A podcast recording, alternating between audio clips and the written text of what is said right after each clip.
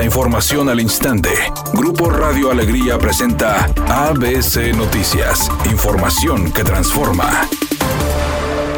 Juan Ignacio Barragán, titular de Servicios de Agua y Drenaje de Monterrey, calificó como insostenible el consumo de agua que se registró en la última semana al tener un repunte, mientras siguen bajo los niveles de las presas La Boca y Cerro Prieto. El director de la paraestatal apuntó que de 13.500 litros por segundo de la última semana de abril pasó a un promedio de 13.894 el consumo, mientras que solamente quedan 15 días de vida en ambos envases.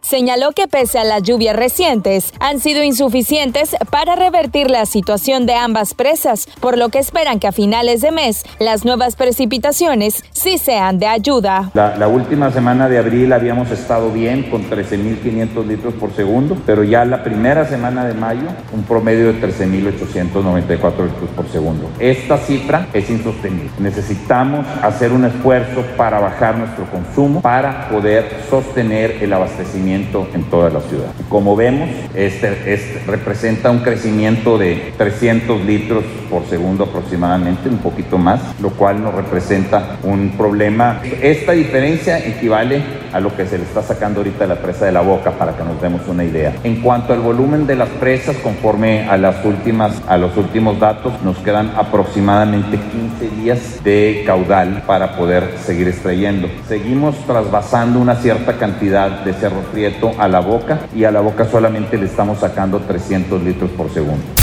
La Secretaría General de Gobierno de Nuevo León y el Congreso del Estado firmaron un convenio de colaboración para implementar acciones y difundir información que ayude en la búsqueda de personas reportadas como no localizadas o desaparecidas. El acuerdo entre ambas partes tiene como objetivo ampliar los reportes de búsqueda para que lleguen a más ciudadanos, protegiendo y garantizando el respeto y la promoción de los derechos humanos. El convenio de colaboración también destaca que el formato que se haga público para la búsqueda deberá contener datos específicos de la persona no localizada o desaparecida, como el nombre, género, edad, señas particulares como cicatrices, lunares, tatuajes, vestimenta y fotografía, el lugar y fecha de la desaparición o última localización, así como formas de contacto para brindar información.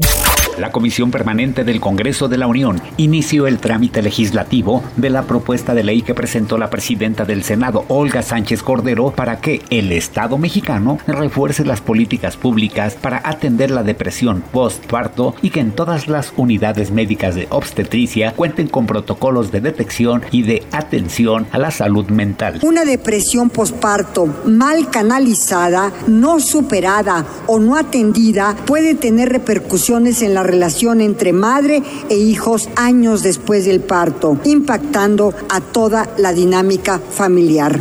Editorial ABC con Eduardo Garza. El director de agua y drenaje de Monterrey, Juan Ignacio Barragán, y sus estrategas van de mal en peor. Están viendo la crisis por falta del vital líquido. No hay agua en las presas. Ya llevan más de seis meses en el cargo y no han hecho una triste campaña de cultura del agua. Eso sí, se la pasan echándole la culpa a los usuarios. Así no van a lograr nada. Dicen algunos que estábamos mejor cuando estábamos peor en administraciones pasadas de agua y drenaje. Así están las cosas en blanco y negro en esta paraestatal.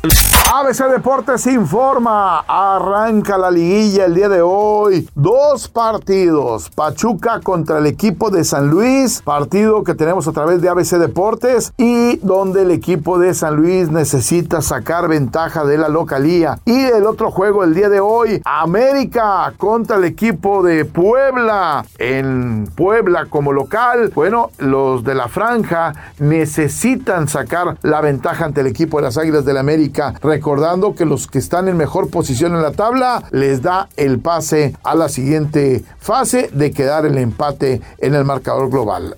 Ya inició la segunda temporada de La Casa de los Famosos y sí, Laura Bozo, Miurka Marcos e Ivonne Montero son algunas de las habitantes. La cosa se va a poner que arde. Predomina el cielo parcialmente nublado con presencia de viento. La temperatura se encuentra en los 30 grados en el área metropolitana. ABC Noticias, información que transforma.